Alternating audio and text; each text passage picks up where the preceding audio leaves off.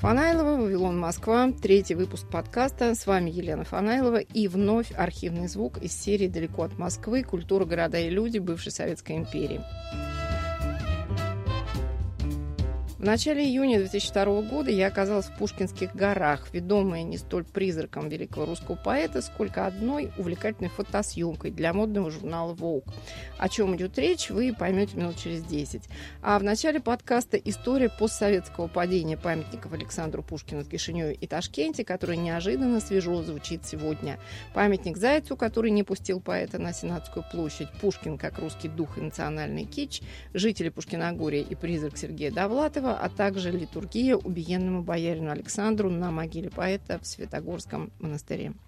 Когда мы создаем вот пушкинские мемориалы, большинство из них являются все-таки кичем на тему Пушкина. Вот когда праздновался юбилей Пушкина, в Пушкинском музее литературном была совершенно замечательная выставка, по-моему, инициированная немцами «Пушкин и кич» кружечки с Пушкиным, пакетики с Пушкиным, маечки с Пушкиным, я не знаю, бесконечное количество сувениров с Пушкиным, который представляет вот, Пушкин в народном сознании. Так или иначе, между кичем и народным сознанием есть некая связь. Пушкин, как известно, это наше все. Национальная гордость и персонаж анекдотов. Герой серьезных филологических монографий и убийственно смешных рассказов Даниила Хармса. Пушкин – веселое имя плюс имя нарицательное. Он – высокая трагедия и русский кич в одном лице. К памятникам Пушкину и в России, и в бывших союзных республиках народ относится с большой личной заинтересованностью. Об этом репортажи корреспондентов «Радио Свобода». Сбросить Пушкина с корабля современности предлагали не только футуристы. Из Кишинева Василий Батнару. После распада Советского Союза Пушкин вновь стал опальным из-за того, что являлся духовным символом русскоязычной части населения. Правые радикалы объявили войну даже бронзовому Пушкину после того, как не свергли гранитного Ильича и медных Маркса или Энгельса. Непритязательный бюст, установленный в центре Кишиневского парка еще в 1885 году, обливали краской, доставалось и клумбам, разбитому его полутораметрового ампирного подножья. Горячие головы требовали убрать Пушкина из Центрального парка по причине идеологической несовместимости с бронзовыми коллегами по Перу, классиками национальной литературы, а главное с памятником средневековому воеводе Штефану Великому, которому была отведена роль символа национального возрождения. Некоторые газеты предлагали отобрать у Пушкина центральную улицу, названную его именем, и сослать его куда-нибудь на периферию. Однако мэрия отстояла право Кишиневского сторожила и пожертвовала взамен десятками имен советских военачальников и партийных активистов. После прихода к власти коммунистов Пушкин чувствует себя в полной безопасности. Ему покровительствует сам президент Владимир Воронин, настоящий генерал, хотя и не губернатор. По просьбе президента российская компания «Лукойл» оплатила реставрацию мемориального музея в селе Долна, где Пушкин якобы провел в 1821 году 24-дневный почти как профсоюзный отпуск и лирой северной воспевал бессарабских цыган. Самый неожиданный сюрприз преподнесли Пушкину российские дипломаты. Они обнаружили, что Пушкин, оказывается, вовсе не был ссыльным и состоял на дипломатической службе, что подтверждается императорским указом и высочайшим распоряжением о выдаче ему пособия. Теперь озадаченные пушкиновены должны будут пересмотреть свои выводы относительно революционных предтечей в творчестве Пушкина. Кишиневскую тему Василия Батнару «Поэзия и политика» продолжает Юрий Егоров. Памятник Пушкину в Ташкенте работы Михаила Аникушина. Великолепно отлитый бронзовый Аникушинский Пушкин занял постамент летом 1974 года и был торжественно открыт в день 175-летнего юбилея поэта. Перескажу историю, рассказанную мне бывшим директором Ташкентского скульптурного комбината Кузьмой Ткаченко. В то время он был секретарем парторганизации Ташкентского управления культуры. Райком партии, куда было прикреплено управление, располагался как раз рядом со сквериком, где установлен памятник Пушкину. Когда Кузьма Федорович в очередной раз шел в райком на секретарский час, он с удивлением обнаружил, что бронзовый Александр Сергеевич почему-то преобразился, стал и сине-черным. Кто-то старательно покрасил памятник черным печным лаком. Ткаченко тут же помчался к секретарю райкома и, кипя от негодования, стал требовать расследования этого преступления. Удивлялся, что подобное варварство могло произойти прямо под окнами руководителя районного комитета партии. И чем больше он кричал, тем больше вжимался в кресло испуганный райкомовский босс. По его затравленному взгляду Ткаченко наконец сообразил, что человек, который отдал приказ о покраске бронзового Пушкина черным лаком, сидит перед ним собственной персоной. Группе ташкентских реставраторов и скульпторов пришлось изрядно потрудиться, сантиметр за сантиметром очищая черного лака, а потом тонируя бронзового Пушкина. За прошедшее десятилетие в независимом Узбекистане шло решительное избавление от следов русской колонизации. В угоду политической конъюнктуре были снесены изваяния не только мировых и местных коммунистических вождей и певцов коммунизма, памятники Маркса, Ленина, Хунбабаева, Горького, Хамзы, но и тех, кто не имел к коммунистическому прошлому республики никакого отношения. Так, Однажды проснувшись, ташкентцы с удивлением обнаружили на месте памятника Гоголю лишь четыре торчащих куска арматуры. Следующей жертвой мог стать памятник Пушкину, работы Михаила Никушина, и встревоженные представители ташкентской русской интеллигенции дозвонились до вице-премьера Узбекистана. Высокий правительственный чин обещал, что этот памятник никогда и никем снесен не будет. Конечно, Направление политических ветров меняется неожиданно.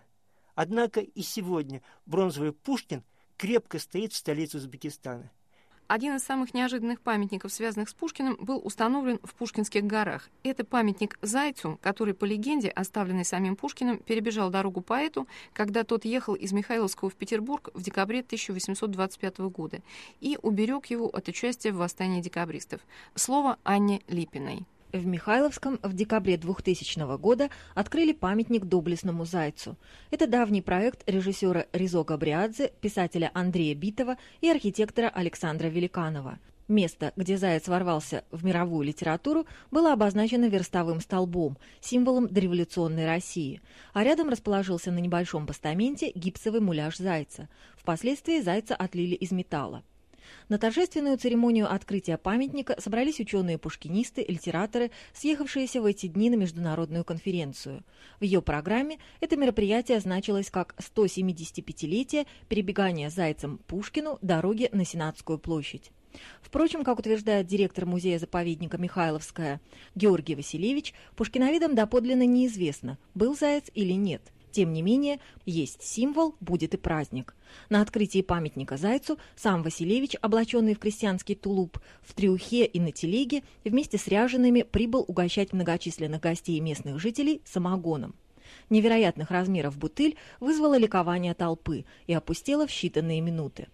После церемонии открытия памятника знаменитому грызуну к монументу возложили морковку и венки с посвящениями «Зайцу от благодарной России, Зайцу от народа».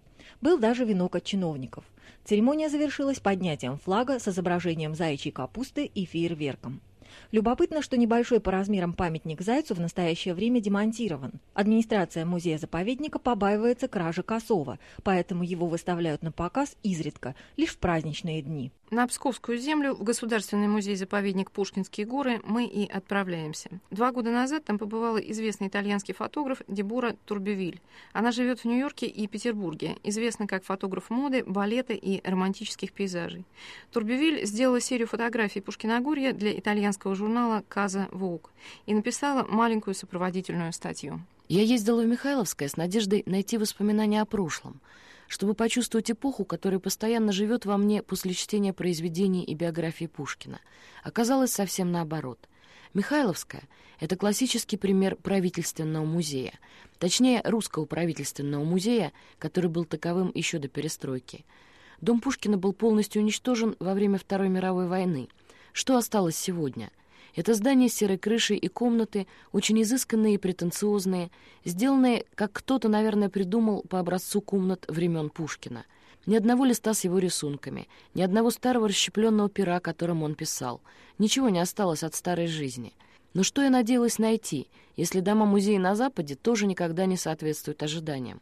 Как я могла найти здесь вдохновение для работы — под дождем я остановилась и смотрела на пейзаж, на те места, где я думала увидеть его, сидящим в ожидании музы. О том, как выглядит Пушкиногорье на фотографиях Дебуры Турбевиль, директор Московского дома фотографий Ольга Свиблова. Вот это просто э, такая непосредственная реакция, такого скорее даже тихого ужаса, я бы сказала, да, на то, что она увидела на том месте, где должны были бы быть оригинальные книжки Пушкина, и, может быть, две-три вещи, но аутентичные. Вместо одной детали, причем подлинной детали, мы выставляем нечто, что имеет якобы отношение к этому времени. Она э, это увидела, и Пушкин исчез из ее серии. Как бы миф о Пушкине полностью его вытеснил. И от Александра Сергеевича остались только пейзажи, абсолютно заброшенные, неокультуренные, вот эти русские пейзажи с этими разломанными изгородями, с грязной распутицей, покрывающей да, вот эту дорогу, по которой нельзя ни проехать, ни пройти. И это, наверное, самое ценное оказалось. Потому что Пушкин, оказалось, живет вне места, где, казалось бы, должна была храниться о нем память. Фотографии вот этой русской природы, которая, в общем, не изменилась, русских людей, которые, казалось, тоже, да, вот как будто как жили, так и есть. Она сказала о Пушкине больше, чем весь этот кошмарный кич, который его просто давит. И как она увидела, как Пушкина мы хороним. Вот Пушкин наше все, это значит ничего. Фанайлова, Вавилон, Москва. Третий выпуск подкаста. С вами Елена Фанайлова. И вновь архивный звук из серии «Далеко от Москвы. Культура, города и люди бывшей Советской империи». Пушкин глазами фотографа итальянки Тибуры Турбевиль. Она сделала серию фотографий о Пушкинских горах для итальянского журнала «Каза Волк» из эссе Дебуры Турбевиль. Здесь он был в ссылке, работал над Онегином, цыганами, Борисом Годуновым. Зимой совершенно один – Вставал, принимал ледяную ванну, катался на лошади. Иногда проводил утро в постели в ожидании музы. До обеда играл в бильярд. Переживал несправедливость ссылки. Ходил к соседям в Тригорское, к Осиповым. Любил компанию красивых женщин. Одевался как плейбой, протагонист его романа. Няня была его единственной компаньонкой. Она рассказывала ему сказки. Он ходил на сельские праздники, видел там людей, которые не изменились со времен Бориса Годунова, простых, но сохранивших правительский дар, дар предсказания. Он изучал их пословицы. Он создал русский язык, оживил его и украсил. Люди думали, что он был немного странный. И он был странным для тех времен. Не только потому, что эксцентрично одевался, но и потому, что часто говорил самим собой. Размахивал руками и отвечал непонятно кому. Наверное, музе, которая его посетила. Отец его был согласен с царем, и даже если он верил, что его сын гений, то знал также, что он атеист, не очень хороший человек, который мечтает о революции. Продолжим путешествие в сторону Пушкина вместе с Дебурой Турбевиль. Совершенно голодная, я продолжала путь с Таней и Валентиной из нашей группы до дома Бориса и Любови Казьминых. Нас пригласили на ужин. Любовь историк, она заместитель директора центра. Борис, куратор имения Петровская, которая раньше принадлежала Ганнибалу, деду Пушкина, художник и историк искусства. Дороги были как море грязи. Домик с маленькой пристройкой на задней стороне был так скромен, что сердце обрывалось. Но как только мы туда вошли, я, наконец, нашла тот творческий хаос, который искала. Много маленьких комнат, мебель ручной резки, стены были увешаны картинами с портретами и пейзажами. Это были произведения Бориса — я поняла, что дом Казьминых — мека для писателей, художников. Это их любимая остановка на пути от Москвы до Петербурга. В одной комнате сотни книг — русских, английских и французских, альбом, романы, рукописи всех тех художников и писателей, которые здесь были. Борис и Любовь приехали сюда из Сибири 30 лет назад. Кажется, что они живут Пушкиным, он их хлеб. Казьмины посвятили жизнь тому, чтобы создать атмосферу вокруг Михайловского, продлить миф. И все это получилось более живым, чем та атмосфера из пластика, которая создана в доме музея поэта. Они сделали так, что я вдруг увидела Пушкина, постучав к ним в приближение ночи, чтобы найти там водку и разговоры. Маленький домик на задворках оказался еще большим сюрпризом. Это студия Бориса. Его портреты — это его воспоминания о жизни, о мире, в котором он и его жена жили последние 30 лет о поэтах, старых балеринах, художниках, партийных функционерах и иностранцах.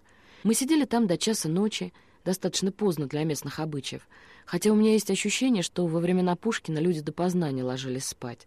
В конце концов, после традиционных тостов с водкой за них и за нас, за Михайловское, за Пушкина, мы ушли, и я унесла с собой эту историю. Конечно, это не то, что я искала, но это оказалось даже лучше.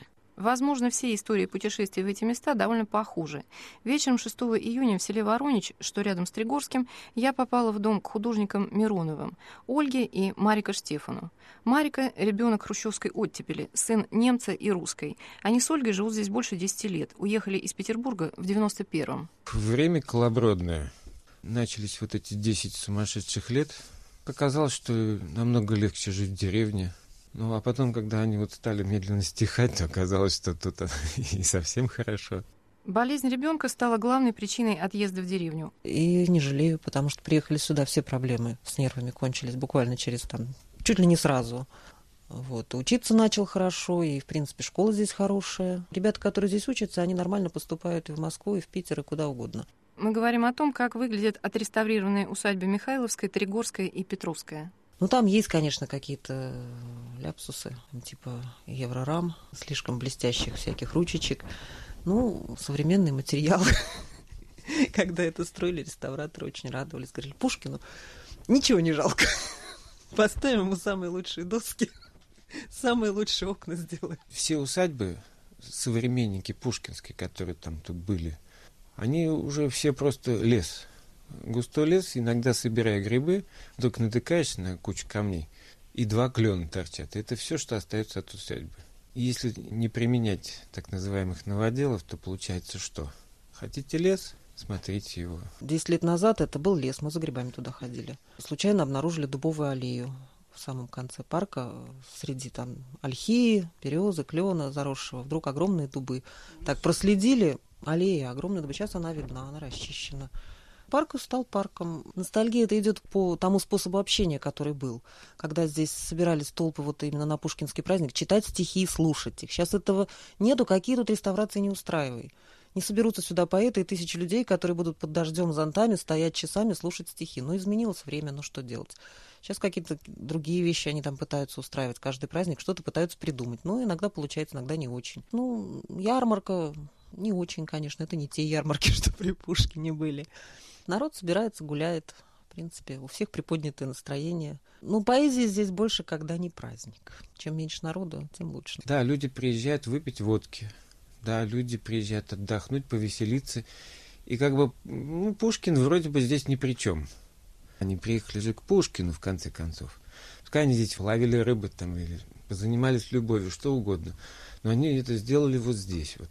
Потом это будут какие-нибудь восторженные воспоминания. Да, я был там вот. Под Святогорским монастырем Рахманинова Олега опера ставилась просто вот на улице, в этой яме, даже сцены не было, просто на поляне, там цыгане с использованием даже местных лошадей, и, может быть, даже и населения.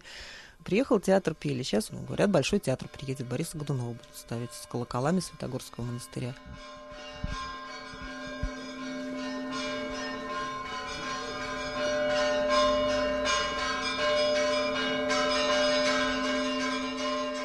Не оперой, а православной литией поминали боярина Александра Сергеевича 6 июня над его могилой в Святогорском монастыре, который несколько лет назад получила местная епархия.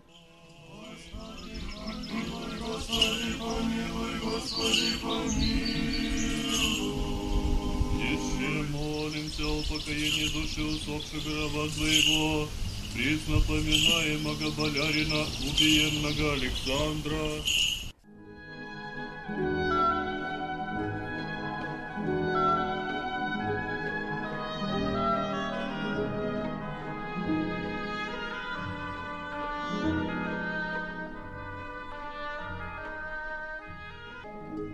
рассказы экскурсоводов в Пушкиногории похожи на святочные сказки – сохранилось два письма, которые были написаны под диктовку Арины Родионовны Пушкину. Вот это письмо написал грамотный крестьянин, а вот это, посмотрите, совершенно безукоризненное письмо написано рукой Анны Николаевны Вульф. В этом письме есть такие строки. «Вы меня беспрестанно в сердце и на уме, и только когда засну, то забуду вас. Ваше обещание побывать к нам летом меня очень радует. Приезжай, мой ангел, к нам в Михайловское, всех лошадей на дорогу выставлю. За ваше здоровье я просвиру вынула и молебен отслужила. Поживи, дружочек, хорошенько, самому слюбиться. Вот это письмо было продиктовано 6 марта 1827 года. В этом году Пушкин последний раз видел свою няню Арину Родионовну. Итак, мы вошли в библиотеку. Экспедиционная библиотека занимает две комнаты. Одна из них маленькая. По преданию в ней останавливался Пушкин. Она обставлена по описанию 1881 года, где указывается, что в ней находится шесть черных двустворчатых шкафов. На столе в раскрытом виде лежит книга Голикова «Деяния Петра Великого, мудрого преобразователя России». О недавних посетителях Пушкинских гор рассказала мне Рима Бурченко, хранитель музея усадьбы Тригорская. Раньше, в былые советские времена, люди ехали сюда по профсоюзным путевкам, не зная, куда и зачем. Я однажды еду в автобусе, один спрашивает у другого, слушай, говорит, а вот куда? Да вот я туда-туда. Ты там бывал? Да, бывал. А что такое пушгоры? Там что, пушнину, зверьков каких-то выращивают? Может, купить там что, можно шапку, шкурку и так далее? Да ты что, говорит, это пушкинские места. Начинает мораль читать и вообще рассказывать, что это такое. Вот приедешь, вот узнаешь. Рима помнит знаменитых экскурсоводов советских времен. Ну, Сергей Довлатов, там, Андрей Арви, Миша такой Горкая. Ну, Миша Горкая за рубежом, а Довлатов тоже выезжал. В общем-то, экскурсовод – это тот же актер. В частности, наш Иосиф Теодорович Будылин. Женщину приезжали специально на Будылина. Иосиф Будылин – научный сотрудник Центра музея-заповедника «Пушкинские горы». Хотя жена у меня из Москвы, а сам я из Питера. Я как-то ощущаю себя все-таки петербургским человеком, живущим в деревне. Будылин – автор монографии о дворянских усадьбах Псковского региона. Он много ездит и считает эту зону неповторимой. Бабушка, у которой я снимала комнату, вязала, занималась вязанием и уронила спицу, которая закатилась у нее между половиц. Она сказала при этом фразу, которую в нигде другом месте я услышать не мог бы. «Ах ты, католик проклятый!» История этих мест связана с борьбой католичества и православия. И до сих пор это восприятие живет. Люди уезжают из псковских деревень, бросают дома, спиваются. На окраине деревни стоял заброшенный дом, заросший крапивой. Там оттуда как будто кто-то спешно бежал. Но на полу остались разбросанными фотографии. Причем фотографии различных годов. С 60-х годов и кончая 90-ми.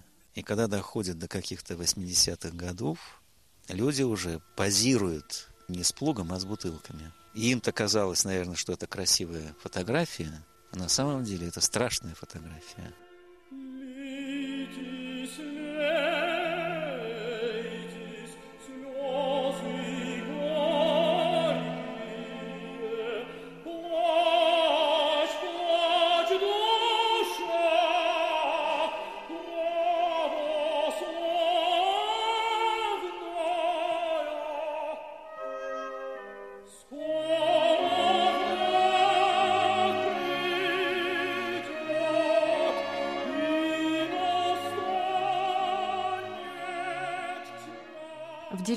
Пушкинских гор остаются старухи. Тетя Фрося прожила в деревне Вороничи больше 40 лет. Природа хорошая. И, знаете, и народ у нас неплохой. Это сейчас немножко молодежь, она испортилась. У нас же были чудесные, чтобы когда-нибудь в чужой дом пойти или что-нибудь обворовать. У нас не было этого. На ночь не закрывались. Сейчас уже нельзя. Сейчас совсем другие э, дети пошли. Я очень довольна, что я живу тут, и я не хочу никуда. Где родилась, там и должна быть. Я хочу, чтобы наш корень тут остался. При Пушкине, как был у нас корень тут эти, раньше были Клишовые мы, фамилия. Вот два дома. Вот этот дом. И вот там, где тетя Клава, баба Клава живет, напротив Румчука. И я хочу сохранить, чтобы наш род еще был тут. Мир и быт людей уходят под землю, как Китежград. Единственное свидетельство пушкинской эпохи находится при раскопках, говорит архитектор-реставратор Владимир Никитин. В Тригорском на одной из построек этой усадьбы нашли чайник пушкинского времени, английской работы, начала века XIX. Это материал прямо для экспозиции. В Петровском огромное количество посуды нашли, которая уже является экспозицией в музее, она уже выставлена. Можно ли оживить историю или ее всегда нужно переписывать заново? В Пушкинских горах этот вопрос стоял особенно остро во время последней реставрации. Александр Акименко, директор Псковского проектного института, исполнитель реставрационных работ. Ну, там под бульдозер вложились. Там же парк превратился в лес. Деревья больны. Их уже нельзя держать. Они заражают остальные молодые деревья. Их не давали спиливать. Шквал писем, газеты, в администрации, в Москву, в Минкультуры писали. Говорит архитектор Владимир Никитин. Не было туалетов. туалетом являлся все Михайловские чаще. Вот когда мы начали в проектах предлагать э, блоки обслуживания автостоянок с туалетами, с буфетами, бурный протест со стороны сотрудников музея. Они считали, что это может лишить этого духа Пушкина, что при Пушкине не было туалетов, пусть люди проходит этот путь, как вот Пушкин проходил. Ключевой фигурой, с которой ассоциируется привычный облик Пушкиногорья, был его бессменный директор Семен Степанович Гейченко, рассказывает нынешний директор музея-заповедника Георгий Василевич. Нельзя сказать, что это был классический музей. Это скорее был э, музей э, глубоко экспериментальный и личный, потому что держался он на режиссуре, на вот этих глубоких внутренних, еще идущих из 19 может быть, из начала 20 века, из дореволюционной поры, ощущениях э, музейщика, которые он сумел передать, воплотить через свою собственную безумно талантливую э, деятельность э, в наших местах. И все наши споры шли отнюдь не э, вокруг того, что стоит или не стоит вводить, восстанавливать и делать. Это была внешняя оболочка. Споры шли от того, что мы как счастливые дети при уходе отца, который дал нам это счастье, боялись одного – взять на себя ответственность и жить дальше без него, а с другой стороны выхода просто не было. Однако у людей, не связанных с заповедником, сложился иной образ и Семена Гейченко, и перемен в заповеднике. Художник Марика Штефан Миронов. Нынешнее состояние заповедника в большой степени зависит от политической стороны дела. При Гейченке здесь все было достаточно диктатурно устроены. То есть э, решал все он исключительно, он и никто больше него. Он мог позволять себе позволять всем, в зависимости от своего настроения, какие-то вещи, которые как бы не были дозволены вообще-то в, в рамках законности заповедника. Он мог позволить там каким-то особым пацанам там ловить рыбу в пруду, ловить, ребят. То есть он это решал. Он был сильной личностью и вслед за сталинскими временами, то есть он был тенью этих времен. И, соответственно, здесь происходило примерно то же самое. Сейчас уже другие времена, власть расщепляется на много-много-много-много всяких. И сейчас сюда как бы попытки ввести демократизм, как бы законность уже, не зависящую от главы председателя. Директор Пушкиногорского музея Георгий Василевич считает, что заповедник все-таки формируется независимо от людского желания что-либо приписать Пушкину. Как только мы пытаемся отлить медаль некую, Пушкин начинает кривляться, и на этой медали получается совершенно не то лицо, которое мы хотим видеть. То есть, когда ты пытаешься его имитировать, он тебя передразнивает, и ты получаешь не тот эффект, который хотелось бы получить. Редкий э, по живости участник музейной работы может сравниться с Пушкиным в его всеобъемлющем, ну, если хотите, пусть это звучит смешно, э, желании участвовать в создании своего собственного музея, э, при этом в умении как бы очень аккуратно э, время от времени ставить всех на место и объяснять, что вы идете не туда. Вы слушали подкаст «Вавилон Москва» в политическом кабаре эпохи Инстаграма. Я занята разбором архива программы «Радио Свобода» далеко от Москвы. Пушкин – наше все. С вами была Елена Фанайлова. Слушайте нас на платформах SoundCloud и Apple Store, Google подкастах и Spotify. Подписывайтесь на телеграм-канал и Инстаграм «Радио Свобода». До встречи через неделю.